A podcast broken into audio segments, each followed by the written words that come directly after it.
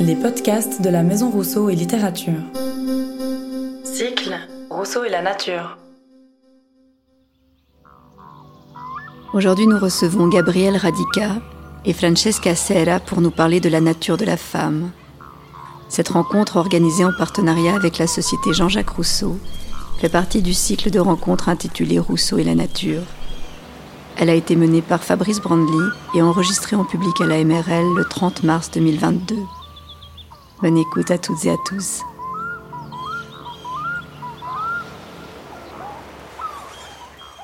Merci, bonjour à toutes et à tous hein, pour cette rencontre, comme l'indiquait Eva, hein, dans, le, cadre du cycle Rousseau à la nature, avec un titre qui, euh, on doit bien l'admettre, est un peu problématique, et peut-être qu'on ouvrira la discussion avec le problème que suppose le titre hein, de la rencontre, la nature de la femme. F majuscule au singulier, je ne suis pas tout à fait sûr qu'on la rencontre dans la rue, celle-là. Euh, et on essaiera de penser un tout petit peu à ce que signifie euh, ce type de formulation. Donc avec Gabriel Radica, hein, qui est euh, philosophe, professeur de philosophie à l'université de Lille, ancienne, ancienne élève de l'école normale, rue d'Ulm, à Paris, et euh, qui a plusieurs casquettes, euh, ou plusieurs euh, flèches, ou plusieurs arcs, hein, comme vous voulez. philosophie juridique, notamment pénale, mais aussi civile, philosophie de la, famille. Philosophie de la, famille, d'ailleurs, hein, qui a fait l'objet d'une anthologie critique, hein, éditée aux, éditions Vrin en 2013, je crois. Et puis, et évidemment, tu es là d'abord pour ça, euh, tu es spécialiste de Rousseau, hein, de la philosophie euh, politique, euh, de la philosophie de la famille aussi, hein, de, Rousseau, et plus généralement de la philosophie classique hein, du XVIIe et du XVIIIe siècle. Merci à toi d'être présente. Tu vas dialoguer avec Francesca, Francesca Serra, qui est professeure à l'Université de Genève, au département d'italien, spécialiste de littérature italienne moderne et contemporaine, là aussi, c'est la multiplicité des compétences, hein, avec euh, deux pôles hein, qui sont à la fois des figures et en même temps des siècles à eux seuls, c'est-à-dire Calvino hein, pour le XXe siècle et puis Casanova pour le XVIIIe siècle. Si tu es là, euh, c'est en tant que spécialiste de la littérature du XVIIIe siècle, mais aussi parce que tu t'es beaucoup intéressé à la question du genre, euh, en littérature, notamment avec un livre dont le titre est euh, immensément rousseauiste, hein, hein, euh, Les brave ragazze non pardon, romanzi, pardon pour mon accent déplorable, que tu as publié en, 2012 et qui est au fond un, un, endroit de réflexion sur l'imaginaire de la lectrice, hein, qui est un imaginaire culturel, intellectuelle, philosophique, médicale aussi, hein, et évidemment qui renvoie à des questions de genre et de sexualité, hein, puisque lecture et euh, dimension sexuelle ou identité sexuée euh, sont absolument euh, au centre de ta réflexion. On a pour habitude de commencer ces rencontres par la lecture d'un extrait de Rousseau. Donc je vous propose un bref extrait de L'Émile, très connu, hein, livre 5, où il dit des choses qui aujourd'hui, évidemment, sont parfois un peu difficiles à admettre, et on partira de cet extrait pour essayer de penser ce qu'est l'hypothétique nature d'une femme avec un F majuscule au singulier. Je lis. Sophie ou la femme? Sophie doit être femme comme Émile est homme, c'est-à-dire avoir tout ce qui convient à la constitution de son espèce et de son sexe pour remplir sa place dans l'ordre physique et moral. Commençons donc par examiner les conformités et les différences de son sexe et du nôtre. En tout ce qui ne tient pas au sexe, la femme est homme. Elle a les mêmes organes, les mêmes besoins, les mêmes facultés, la machine est construite de la même manière, les pièces en sont les mêmes. Le jeu de l'une est celui de l'autre, la figure est semblable, et sous quelque rapport qu'on les considère, ils ne diffèrent entre eux que du plus au moins. En tout ce qui tient au sexe, La femme et l'homme ont partout des rapports et partout des différences. Partout des rapports et partout des différences. La difficulté de les comparer vient de celle de déterminer dans la constitution de l'un et de l'autre ce qui est du sexe et ce qui n'en est pas.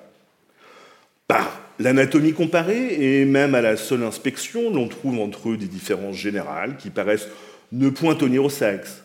Elles y tiennent pourtant, mais par des liaisons que nous sommes hors d'état d'apercevoir. Nous ne savons jusqu'où ces liaisons pardon, peuvent s'étendre. La seule chose que nous savons avec certitude est que tout ce qu'ils ont de commun est de l'espèce, tout ce qu'ils ont de commun est de l'espèce, et que tout ce qu'ils ont de différent est du sexe. Sous ce double point de vue, nous trouvons entre eux tant de rapports et tant d'oppositions que c'est peut-être une des merveilles de la nature, une des merveilles de la nature, d'avoir pu faire deux êtres si semblables en les constituant si différemment. Ces rapports et ces différences doivent influer sur le moral. Cette conséquence est sensible, conforme à l'expérience et montre la vanité des disputes sur la préférence ou l'égalité des sexes. Comme si chacun des deux, allant aux fins de la nature, selon sa destination particulière, n'était pas plus parfait en cela que s'il ressemblait davantage à l'autre. En ce qu'ils ont de commun, ils sont égaux, en ce qu'ils ont de différent, ils ne sont pas comparables. Une femme parfaite et un homme parfait ne doivent pas plus se ressembler d'esprit que de visage, et la perfection n'est pas susceptible de plus ou de moins. Voilà cet extrait d'une densité absolument incroyable hein, qui pose la question du rapport à la nature et du rapport entre les sexes sur le point de vue d'un certain nombre de choses qui sont communes et en même temps de différences qui sont incommensurables. Donc pour revenir à euh, cet extrait, en quoi cet extrait peut nous permettre de déconstruire le titre de la rencontre qui est euh, la nôtre, la nature de la femme. Gabriel. J'y vais.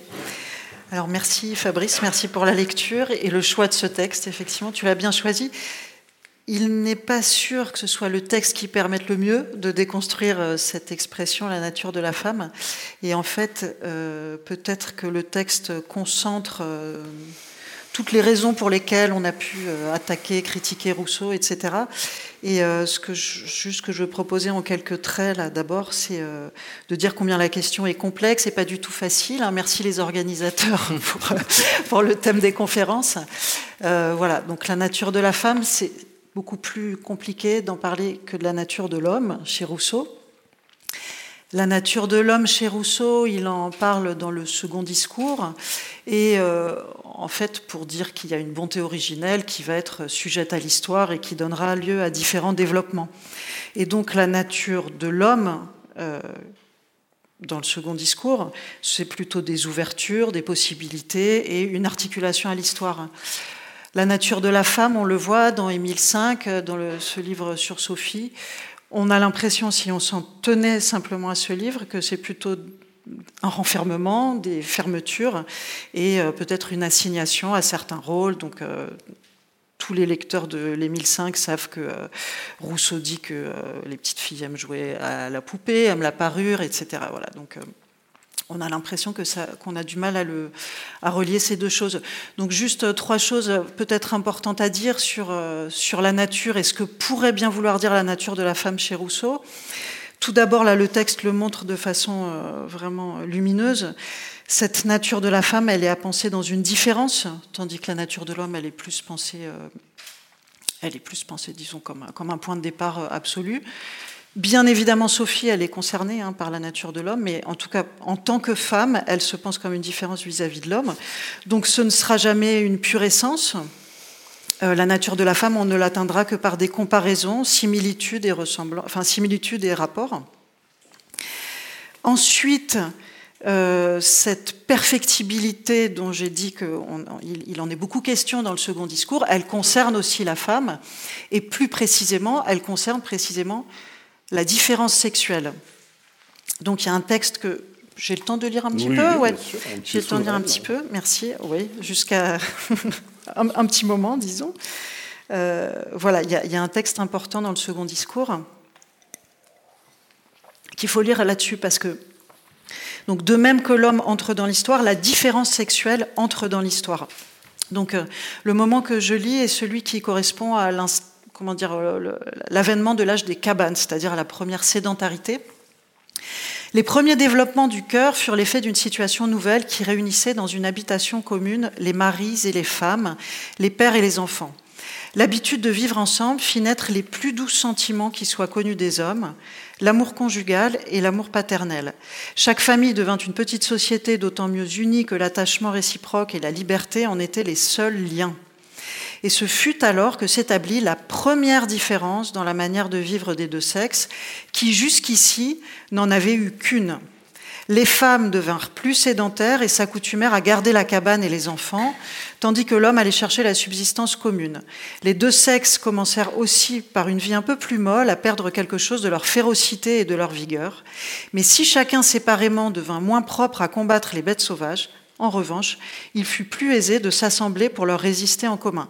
Donc, de même qu'il y a une histoire de l'homme, il y a une histoire de la différence sexuelle qui va aller s'accroissant au fur et à mesure que la division du travail se complexifiera.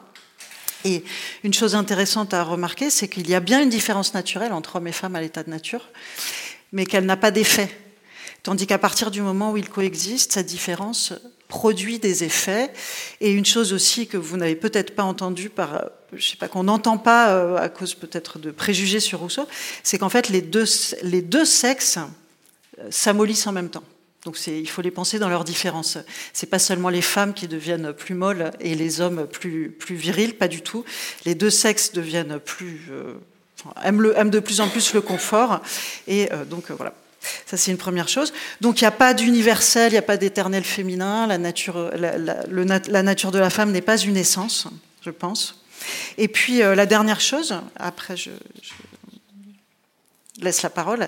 La dernière chose que je pense importante de dire, c'est que cette perfectibilité qui s'ouvre dans le second discours, ce n'est pas seulement une possibilité euh, d'entrer dans l'histoire, c'est, elle, ouvre la possibilité aussi d'un développement moral, de changement, et donc euh, pas seulement d'une chute, d'une déchéance, d'une corruption, mais aussi de non seulement de divers possibles, hein, donc elle ouvre la variété, mais elle ouvre aussi l'idée d'une réforme et d'une éducation. Voilà, donc c'est pas du tout si simple. Si on veut bien donner un sens à cette expression, ce sera un sens euh, assez complexe et pas euh, hostile à l'histoire. Voilà. Plusieurs éléments, il me semble, hein, c'est-à-dire à la fois une, une, polysémie du mot homme. Oui. L'homme, c'est le vir, bon, c'est l'homme masculin, et puis c'est l'homme anthropologique qui concerne la femme. C'est ça. Hein. Et puis quelque chose qui, me semble troublant, mais Francesca, tu vas me dire ce que tu en penses, c'est le rapport à la nature. C'est-à-dire que ce que tu viens de raconter, c'est à la fois l'histoire d'un arrachement à la nature. Il y a quelque chose qui fait qu'on sort de la nature dans un processus d'amollissement, bon, de sédentarisation, et qui implique deux choses, c'est-à-dire à la fois la propriété, donc des modes d'appropriation. Est-ce que le corps de la femme, d'ailleurs, fait partie de ces modes d'appropriation? C'est une question qu'on peut soulever et puis euh, la division hein, sexuelle du travail que, tu évoques. Est-ce qu'il n'y a pas quelque chose d'ambigu, et je pense notamment à ce que tu as écrit, Francesca, sur la nature de la lectrice, hein, dans le rapport à la nature? Parce qu'au fond, on a un processus d'arrachement euh, à la nature qui devrait regarder tout le monde, et les femmes et les hommes, et qui en réalité les regarde, mais de façon très différente. Est-ce que la femme s'extrait véritablement au même titre que l'homme de la nature ou est-ce qu'elle est vouée à un retour à la nature hmm. euh, en permanence parce qu'il y aurait une nature féminine euh, qui, euh, voilà, qui, qui, qui, qui, favoriserait, par exemple, un déficit de la raison, un excès de l'imagination et des passions, un rapport déréglé à la sexualité? Oui. Oui. non, merci, merci Fabrice et merci aussi à la Maison euh, Rousseau et littérature pour l'invitation. Je suis particulièrement heureuse d'avoir l'occasion de dialoguer avec Gabriel Radica. Mais je tiens à, préciser que moi, je ne suis pas du tout spécialiste des Rousseau, je ne suis pas philosophe. Donc, je suis ici euh, surtout pour essayer de, de, réfléchir avec vous euh, sur comment euh, les étroits liens, effectivement, qui ont été toujours euh, tissés entre nature et femme, ont influencé, ont, comment dire, oui, affecté aussi la, la, la, nouvelle forme que la littérature prend pendant les XVIIIe siècle en tenant compte que le XVIIIe siècle est un siècle des grandes innovations du champ littéraire, euh, qui change de manière euh, assez radicale et assez euh, traumatisante aussi, je dirais, pour les intellectuels de l'époque, surtout en lien avec les, les, grands succès, les grands essors du genre romanesque. Donc on sait bien que les genres romanesques existaient aussi avant le XVIIIe siècle, mais c'était une autre chose. Euh, ça devient une autre chose et, ces changements euh, euh, poussent, selon moi, toute l'époque à, s'interroger de manière presque obsessionnelle sur les problèmes du public et les problèmes aussi de la lecture. Qui doit lire, qui peut lire, comment il faut lire quels sont les effets que la lecture produit sur les jeunes, sur les femmes, donc sur un public plus faible, etc. Ça devient vraiment, euh, c'est le moins, les grands problèmes de la modernité, c'est-à-dire qui commence maintenant, mais puis ça, va continuer. Hein, jusqu'à presque nos jours, si je peux dire comme ça. Donc, d'une partie, euh, la forme de la littérature qui va s'adapter euh, a un genre euh, comme les romans qui est multiforme et qui a une forte résistance à entrer dans des définitions classiques. Hmm? donc ça, c'est déjà problématique parce ça change les champs littéraires, évidemment. Hein. Donc d'une part, il y a ça, de l'autre part, il y a un public qui réagit à ça, qui s'adapte à ça, et donc à nouveau un public qui est difficile à faire entrer dans une définition et qui commence à provoquer des problèmes. C'est-à-dire que jamais avant ces moments-là, on s'était tellement interrogé sur les dangers de la lecture. C'est les romans qui produisent ça. Hmm? C'est l'entrée en force du roman dans l'histoire culturelle, euh, au moins européenne, de cette période-là. Euh, donc, pour, commencer, je vous propose de garder à l'esprit euh, femme, nature, Rousseau et euh, roman.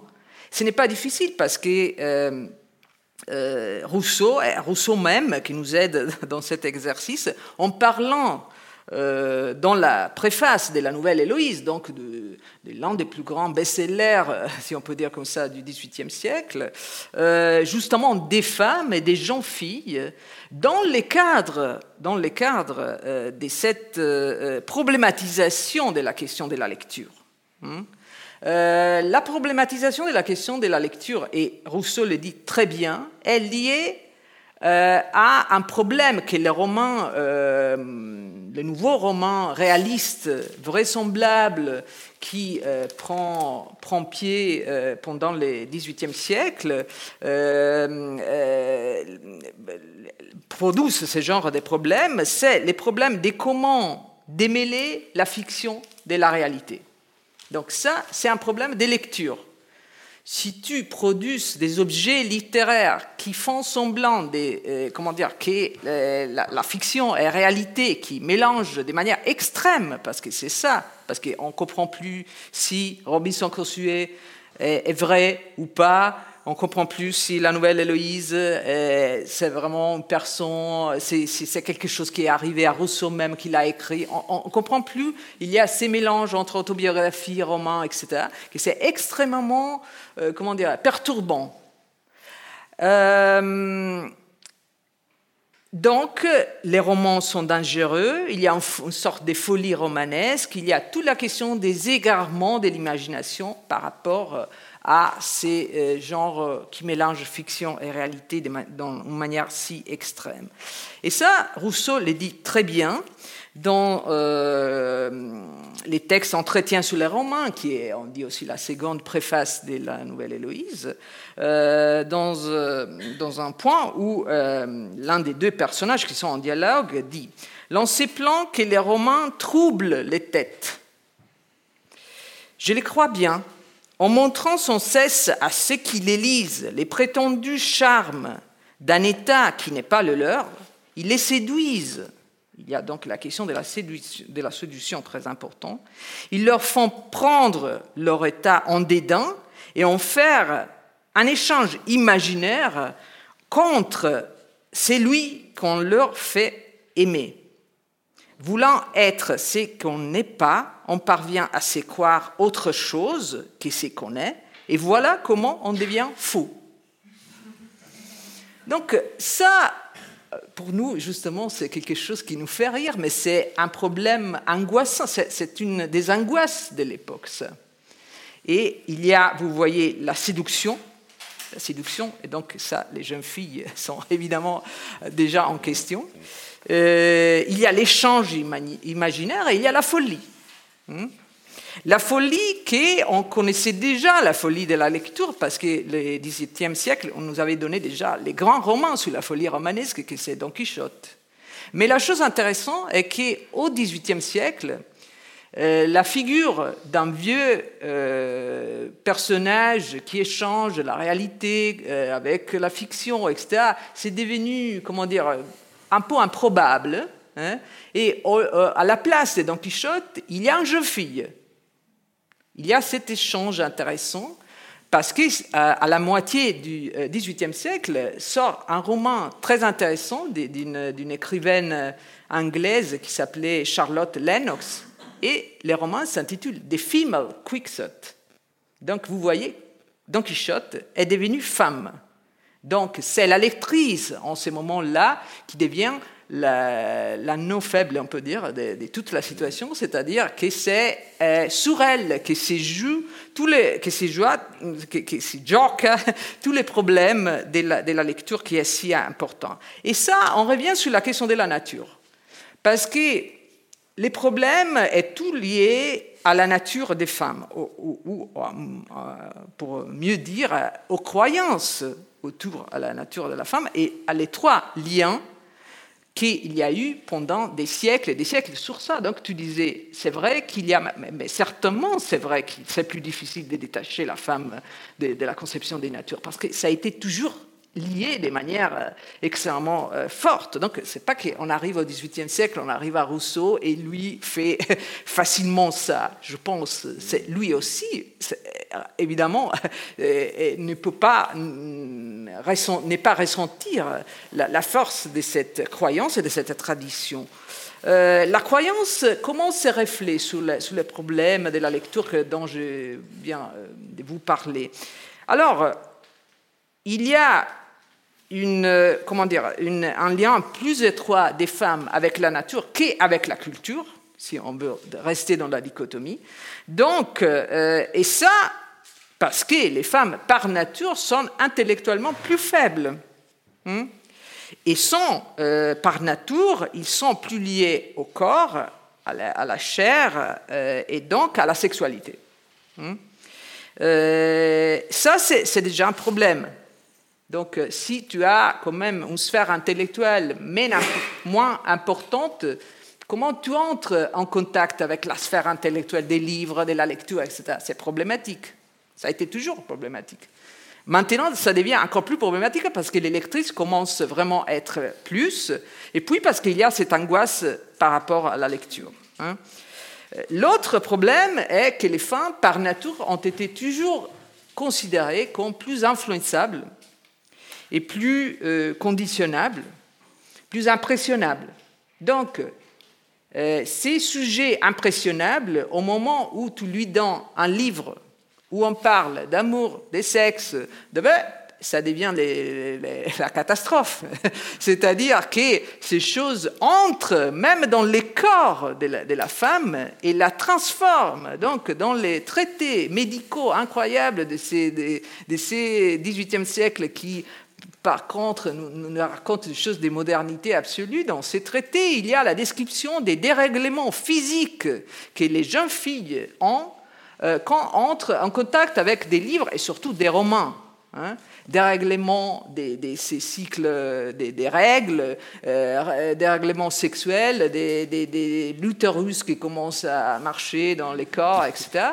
Euh, donc, mais c'est pas effectivement une blague, c'est, c'est croyance évidemment médicale et donc une croyance euh, qui est retenue assez objective. Hein. Euh, alors, Rousseau, comment s'insère dans tout cela? Et, Donc, j'ai fait en précision, les publics féminins, effectivement, augmentent en ces moments-là euh, d'un point de vue historique, sociologique, si vous voulez, parce qu'effectivement, l'alphabétisation aussi des femmes augmente. Mais c'est vrai que ça reste un phénomène, comment dire, par rapport à l'alphabétisation masculine, euh, masculine, toujours euh, quand même incommensurable. mais les romans font sembler qu'il y a une immensité d'électrices. Hein, vorace, sexualisé, euh, comment dire, qui ont ses mutations physiques euh, en lisant, etc. Vous voyez, c'est la réalité ou c'est un fantôme? Pour moi, c'est un fantôme des angoisses culturelles, des dégradations de la littérature en ces moments, qui va. Euh, donc, les livres commencent à aller dans les mondes de tous les mondes, et tous les mondes qui est une lectrice jeune qui a une faiblesse, euh, comment dire, euh, constitutive, et donc euh, qui est très dangereux, donc qui est dans un état d'exposition très fort à tous les dangers, dangers des romans. Hein. Donc c'est un public féminisé, c'est pas un public réellement féminin pour moi. C'est-à-dire qu'il y a aussi des hommes qui sont des jeunes filles lettrices, faibles, par exemple des, des oui des hommes jeunes par exemple. C'est le problème de la lecture des jeunes, donc qui ne sont pas encore structurés, euh, etc. Et donc qui sont faibles eux aussi. Hein. Euh, et alors j'arrive et j'ai sur ça. Hein. J'arrive à une phrase, justement, euh, Fabrice euh, citait ces, livres que j'avais écrits il y a dix ans. Hein. Euh, et c'était pas moi que j'avais choisi ces titres. Alors, les titres en italien, Les brave ragazze non leggono romanzi, les jeunes filles, euh, non, les, les, bonnes jeunes filles, je ne sais pas comment dire, ne lisent pas des romans. Les, jeunes filles sages ne lisent pas des romans. Hein. Et c'était la maison d'édition, franchement, qui a qui a choisi ces titres. Moi, je, je n'aimais pas trop. Mais, euh, mais je l'ai accepté parce qu'effectivement, c'était une sorte de traduction, si vous voulez, euh, un peu libre, d'une phrase qu'il y a dans la, dans la, dans la vraie préface de, la nouvelle Héloïse. Et la phrase est la suivante. Je, vous lis quand même un peu les contextes. Euh, on est en train justement de discuter. Donc, vous voyez la dramatisation de ces faits.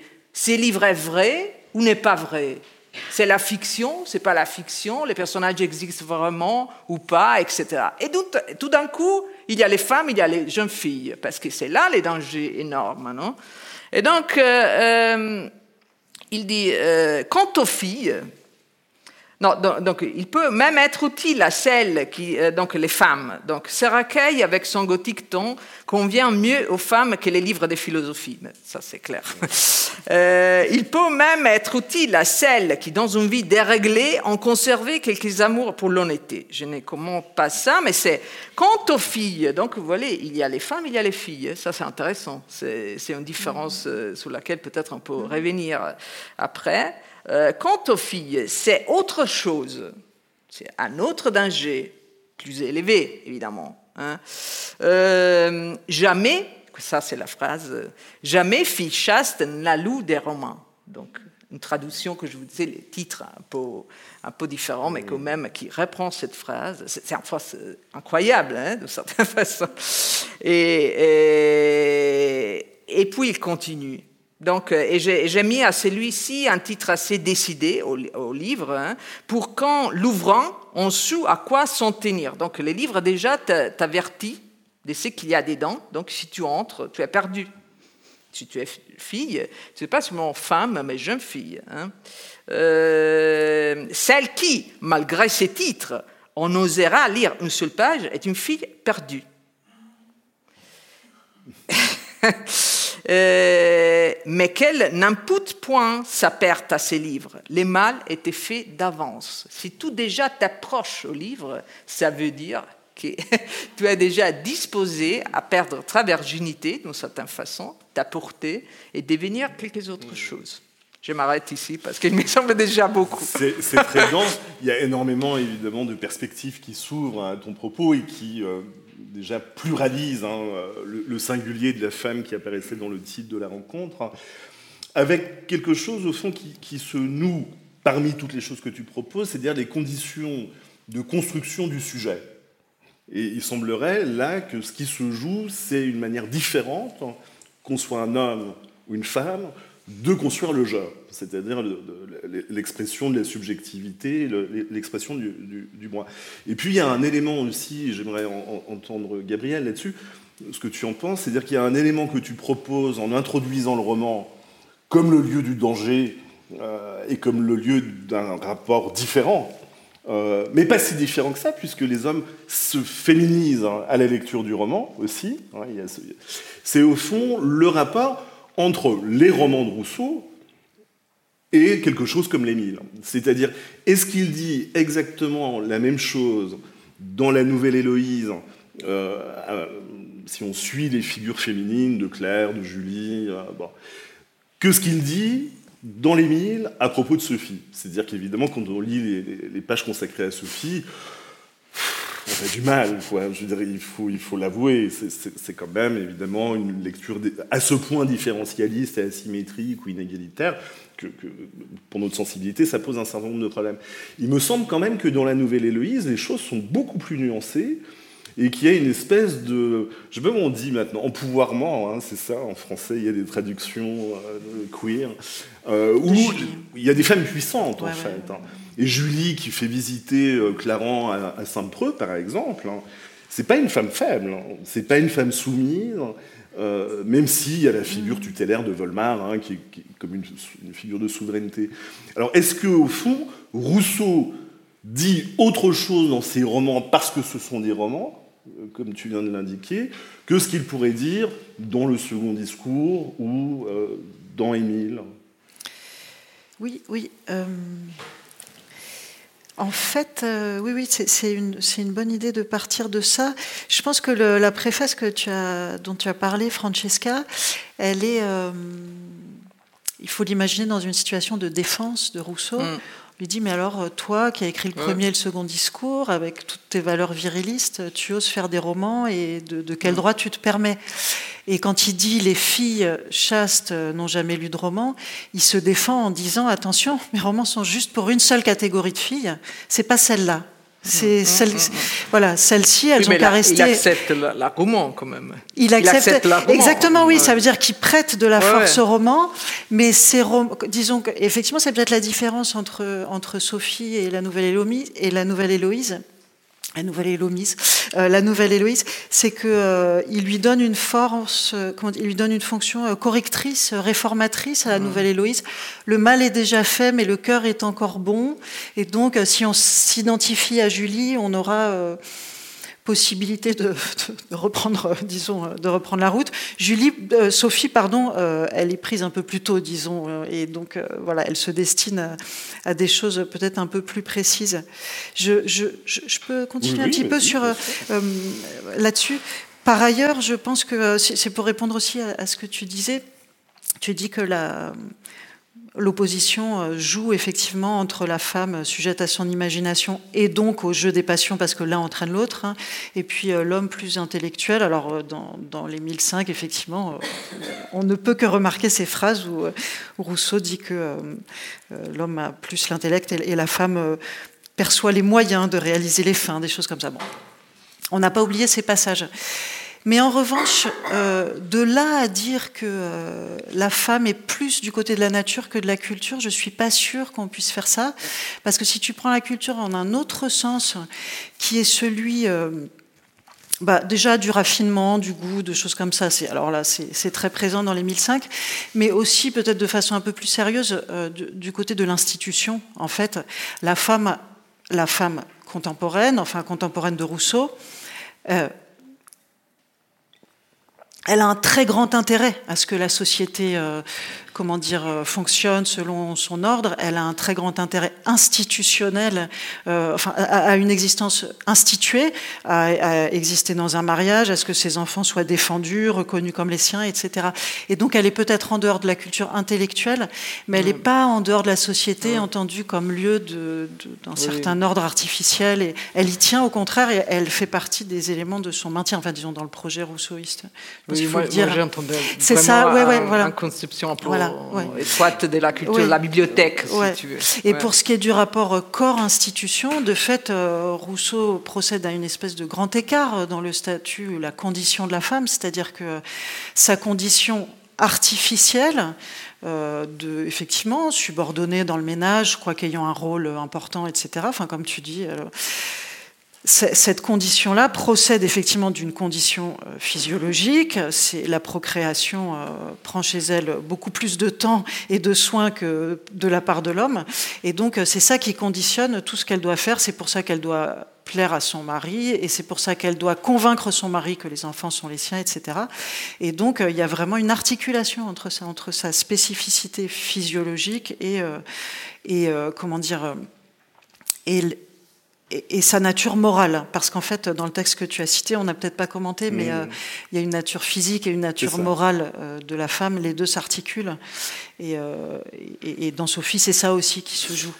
En vous entendant, j'ai une question qui, me vient à l'esprit. C'est-à-dire, est-ce que, est que Francesca, mais peut-être que je me trompe, l'idée au fond, c'est que toute cette affaire de lecture, hein, de, de rapport à la lecture, d'imaginaire, de passion, se fait dans un espace qui est celui de l'intimité. C'est-à-dire que euh, la, dimension dangereuse, la dimension sexuelle, la dimension qui fait qu'un utérus commence à se balader dans le, corps, euh, c'est une dimension qui est celle de la chambre, hein, au mmh. fond, hein, ou du cabinet.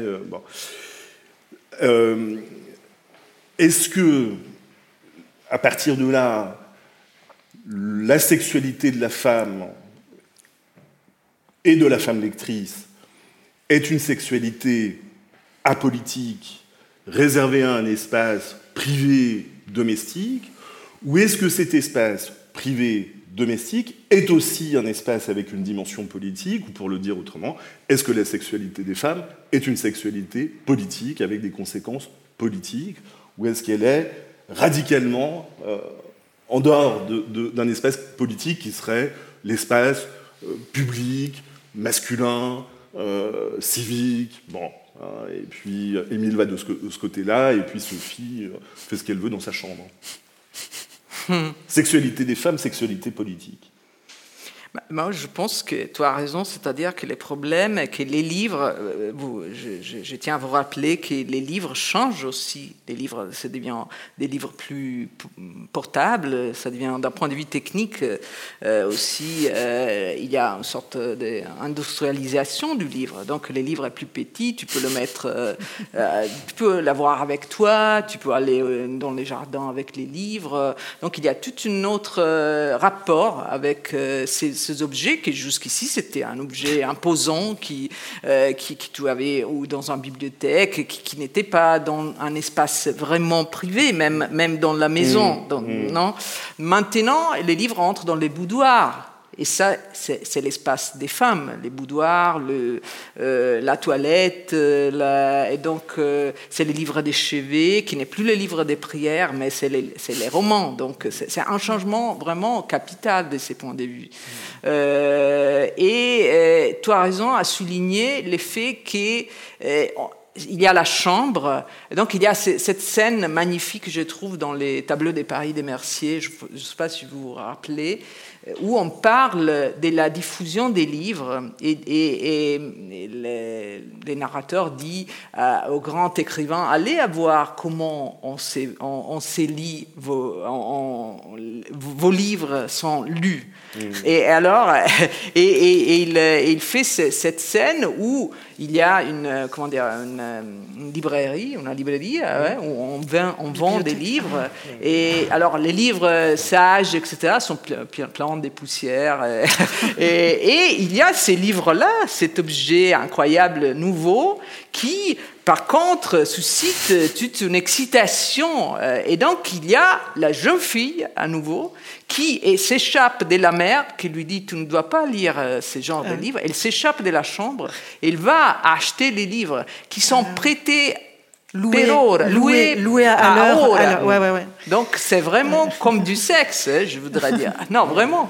Donc la jeune fille sort de la chambre et, et euh, comment dire, euh, et en cachet, elle rentre avec son objet sexualisé, hein, avec qui on ne on sait pas qu'est-ce qu'il fera dans sa chambre. Hein.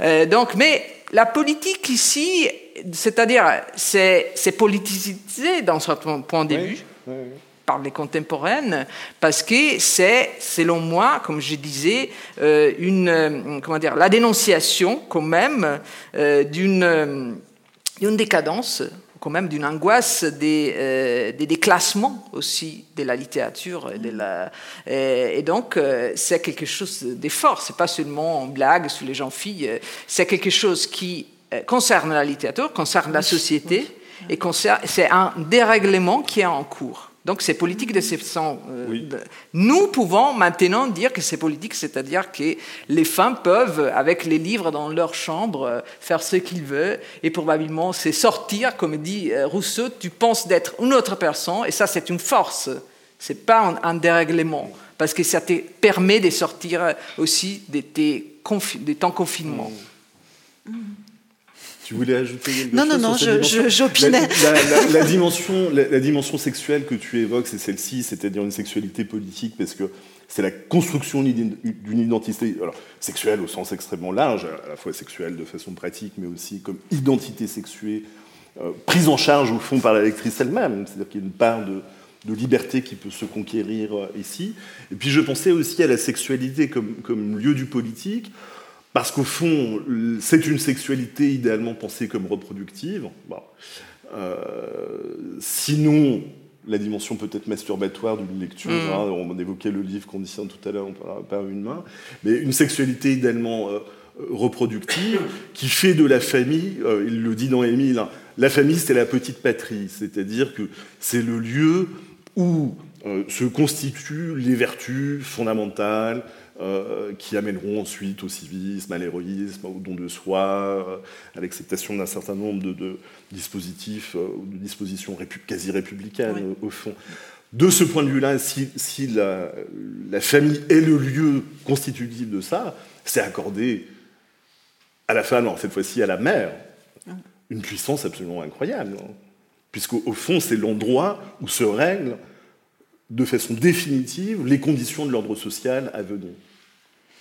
Non? Oui, oui, oui. Je me trompe? Oui, oui, si, si. Donc c'est une fonction, ce sera ensuite repris beaucoup dans la culture euh, politique américaine, hein, le rôle de la, la maternité citoyenne. Et en fait, on je ne sais pas si c'est à ça que tu penses, en je effet. Pense à aussi, Donc, tu sais, la citoyenneté familialiste oui, de voilà, la c'est ça.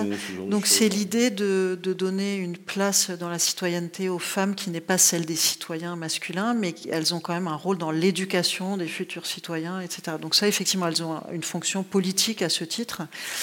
Et, euh, et peut-être aussi, euh, si je peux. Oui, oui, bien sûr. Euh, elles ont un rôle aussi important.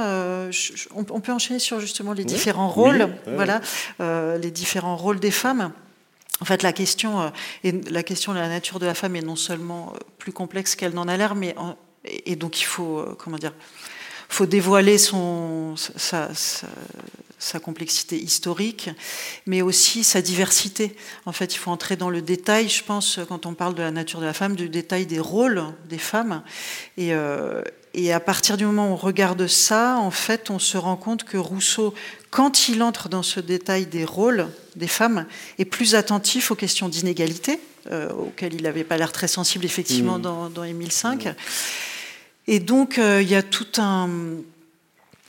une dénonciation de l'inégalité euh, que subissent les jeunes filles par rapport à leur mère, qui ont le droit de tout faire, qui ont la liberté sexuelle alors qu'elles sont mariées, alors que les jeunes filles, à l'âge où elles devraient être intéressées euh, par le sexe, ne peuvent pas faire ce qu'elles veulent. Et donc, il faudrait bien que l'ordre social s'inverse, parce qu'il est, il est mal fait actuellement. Et puis il y a aussi un enjeu politique donc les mères éduquent des citoyens, elles devraient mieux éduquer leurs filles. Et puis il y a aussi toute cette dénonciation euh, du, début de l'Émile qu'il faut citer absolument, je pense, euh, qui est celle du système des nourrices en fait. Donc euh, le, système des nourrices et l'appel de Rousseau à l'allaitement n'est pas tellement euh, un problème hygiénique en fait chez Rousseau. Bon, il est persuadé des vertus du lait maternel, je pense, mais il s'en fiche un peu. Euh, la question elle est politique en fait. Euh, la question elle est politique parce qu'en fait, d'une part, il dénonce tout simplement euh, le statut euh, subalterne et pourtant essentiel dans lequel sont placées les nourrices, c'est-à-dire qu'elles sont bien gentilles de s'occuper euh, des enfants et puis ensuite quand on les récupère à deux ans, tout se passe comme si elles n'existaient pas. Donc on les, en fait, on les secondarise complètement alors qu'elles font le travail essentiel pour, la venue au monde, de, enfin pour la, persistance dans le monde des enfants. Donc ça, c'est un problème politique qui est exactement le problème politique dénoncé dans le contrat social. Il, ne faut qu'aucun citoyen soit suffisamment puissant pour en, avoir un autre à sa merci. Ben, il ne faudrait pas que des femmes euh, soient suffisamment puissantes pour en avoir d'autres à leur merci, d'avoir leur sein euh, à leur merci. Donc c'est politique en ce sens, et c'est politique en un second sens. Ça donne soif ces affaires. euh, c'est politique en un second sens qui concerne pas seulement les nourrices, qui concerne pas seulement la relation nourrice euh, femme bourgeoise qui commanditaire, disons, mais euh, le rapport entre euh, la femme et son propre enfant.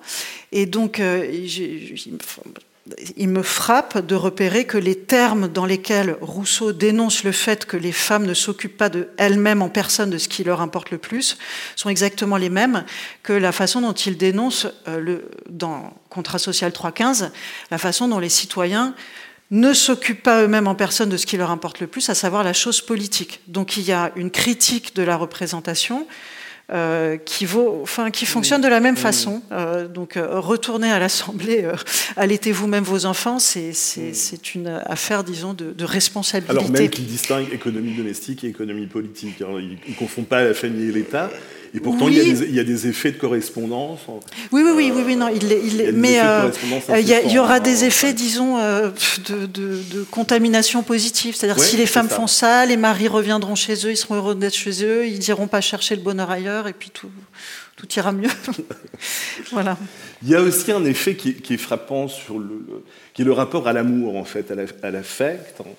Il y a quelque chose, de, alors là, pour le coup, d'une sorte de d'égalité dans la symétrie, c'est-à-dire que le, le, le, le, modèle est là où il n'invente pas grand-chose, c'est-à-dire qu'il est au diapason du siècle, on retrouve ça chez Diderot, chez D'Alembert, chez à peu près tous, hein, la religieuse c'est ça, c'est à un moment donné, euh, le mariage forcé, euh, la contrainte matrimoniale, j'y arriverai, euh, que, les femmes subissent d'abord, hein, et beaucoup plus que les hommes, d'une certaine façon, est insupportable, et aussi pour Rousseau. C'est-à-dire qu'au fond, l'idée euh, que l'amour, que, que, que peut-être le premier contrat, c'est le contrat amoureux, et qu'il qu engage, euh, qu engage euh, des individus à un niveau, à un niveau égal. Non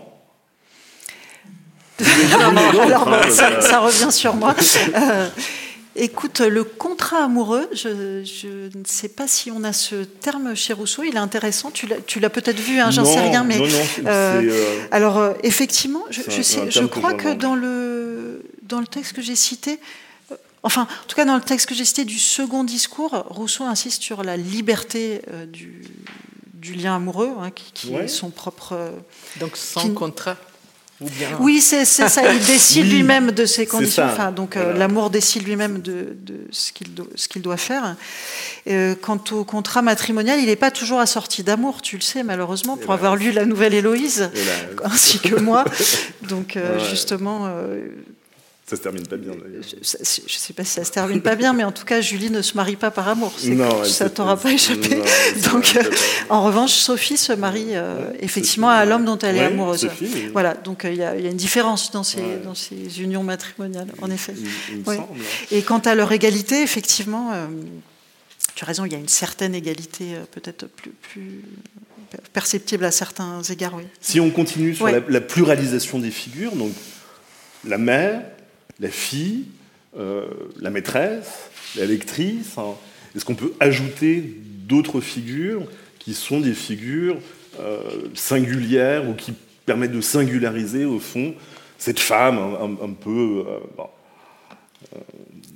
symbolique. Un peu symbolique, ouais. Un, peu il y a les personnages qui sont, qui singularisés, effectivement, mais comment dire, c'est difficile quand même de détacher les symboles euh, des, singularités. Donc, euh, généralement, ils descendent aussi, comment dire, euh, ils sont, ils sont conséquents d'une certaine symbolisation. De, donc, euh, mais c'est vrai qu'il y a toutes des contradictions, tu, as raison, je pense que c'est pas la première fois qu'on les dit. Alors, dans la théorie, dans les mythes, etc., puis il y a les personnages qui, quand même, ont une autre liberté, une autre, euh, une autre façon aussi de, se présenter aux lecteurs, aux lectrices. Mm. Euh, mais c'est vrai aussi que le roman, quand même, comme je disais, est un genre euh, ambigu. Donc on, rentre aussi dans, la, dans, la, comment dire, dans les dangers, justement parce que c'est pas prescriptive, c'est pas mm. et, donc il y a toute l'ambiguïté de la vie où les femmes peut-être échappent même de, comment dire, de, la cage où ont été un peu mis. C'est vraiment les chaos un peu qu'il y a dans la vie, selon moi, qui font. Donc, dans la représentation, euh, les préjugés, comment dire, euh, les symboles de la femme euh, en relation avec la nature, selon moi, entre forcément, mm. mais il y a aussi quelques autres choses qui, dans cette euh, euh, représentation euh, qui mélange fiction et réalité, qui échappent. Donc moi, je trouve que c'est un peu la force de la littérature, d'une certaine façon, mm. par rapport, je ne dis pas à la philosophie, mais quand même, c'est quelque chose qu'on ne peut pas contrôler. Mm. Même l'auteur n'arrive pas trop à contrôler. Euh, j'avais manqué de dire que dans, le, dans la scène de, des tableaux des Paris des Merciers, la jeune fille qui s'échappe de la chambre va acheter la, nouvelle, Héloïse. Donc il y a la contradiction aussi du fait que euh, dans, les, dans les préfaces, justement probablement pour se défendre, il, il, il, parle des, des jeunes filles lectrices comme euh, quelque chose, comment dire, d'un sujet à contrôler d'une certaine façon, mais puis quand même, il écrit, il fait circuler, comment dire, les, les majeurs dangers de tous les siècles. C'est-à-dire, donc, euh, il y a quand même une contradiction, même ça. Oui, il faut rappeler que c'est un best-seller quand même, absolument. Oui, mais c'est, hein, comment dire, il a créé l'arme euh, qui, qui, veut, qui veut apparemment combattre. Donc, il a créé la lectrice, il a créé. Donc, euh, il y a quelque chose sur lequel réfléchir, effectivement pour connaître justement les romans de cette époque, tu dirais que parce qu'il y a quelque chose d'inédit dans le caractère de Julie, elle correspond pas exactement à un type, euh,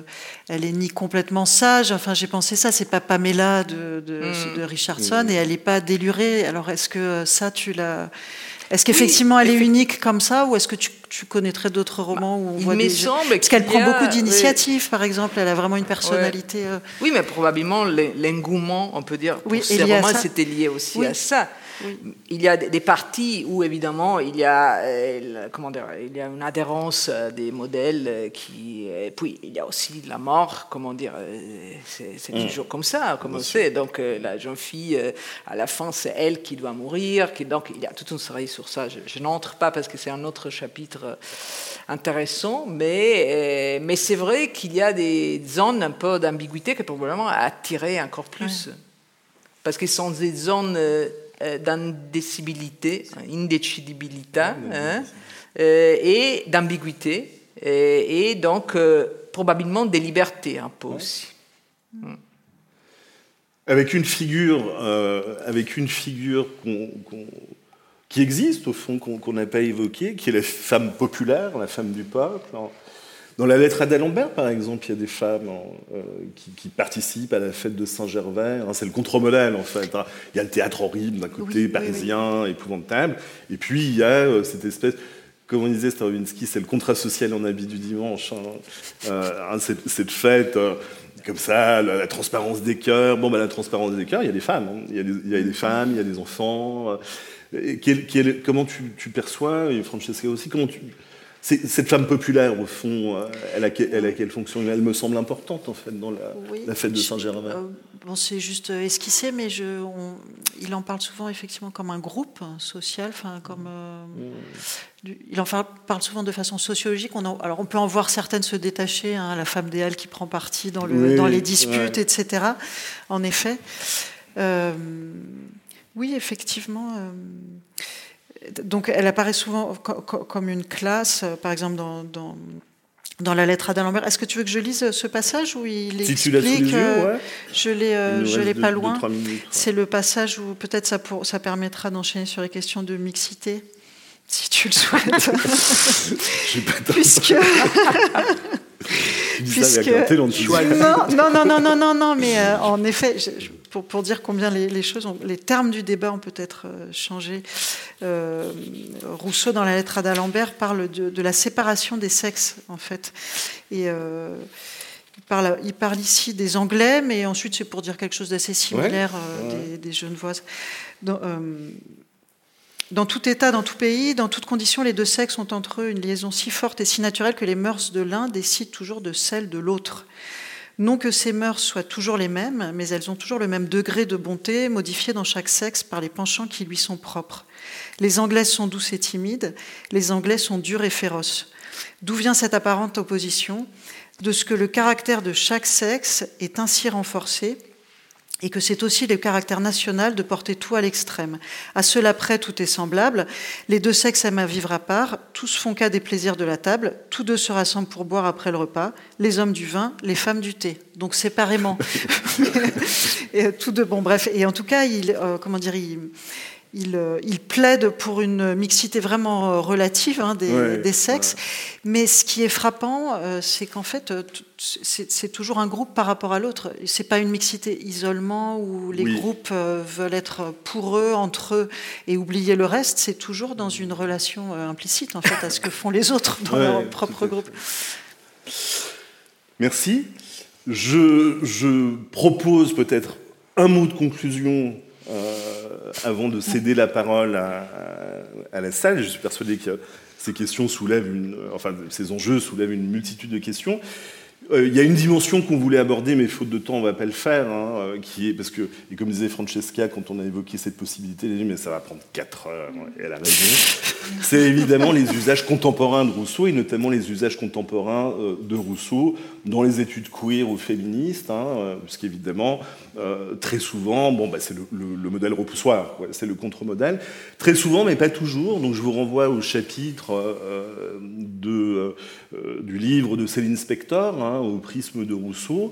Dernier chapitre de ce livre-là, hein, sur les usages contemporains de Rousseau, qui est consacré aux luttes féministes hein, et à la littérature féministe à l'égard de, Rousseau, et qui montre en réalité des positions qui peuvent être extrêmement contrastées, et notamment la position des philosophies du care euh, de Martha Nussbaum, qui trouve chez Rousseau, dans le différentialisme rousseauiste, des arguments qui consistent à dire, au fond, euh, on peut être féministe hein, avec euh, des arguments hein, qui sont ceux de la bienveillance, de la, sollicitude, du, euh, soin à autrui, hein, et, d'en faire en quelque sorte une puissance féminine, une puissance féministe, tout à fait légitime, et qui évidemment s'oppose, je dirais, à l'universalisme républicain euh, d'une Elisabeth Badinter, par exemple. Donc évidemment, c'est un sujet qui nous amènerait, passionnant, mais qui nous amènerait euh, très très loin. Donc je vous renvoie en tout cas à, cette référence bibliographique. Merci infiniment. On est malheureusement, parce qu'on aimerait bien continuer, mais on arrive au terme de cette rencontre. Donc merci pour les questions. Merci à Gabriel Radica. Merci à Francesca Estera d'avoir participé à cette rencontre.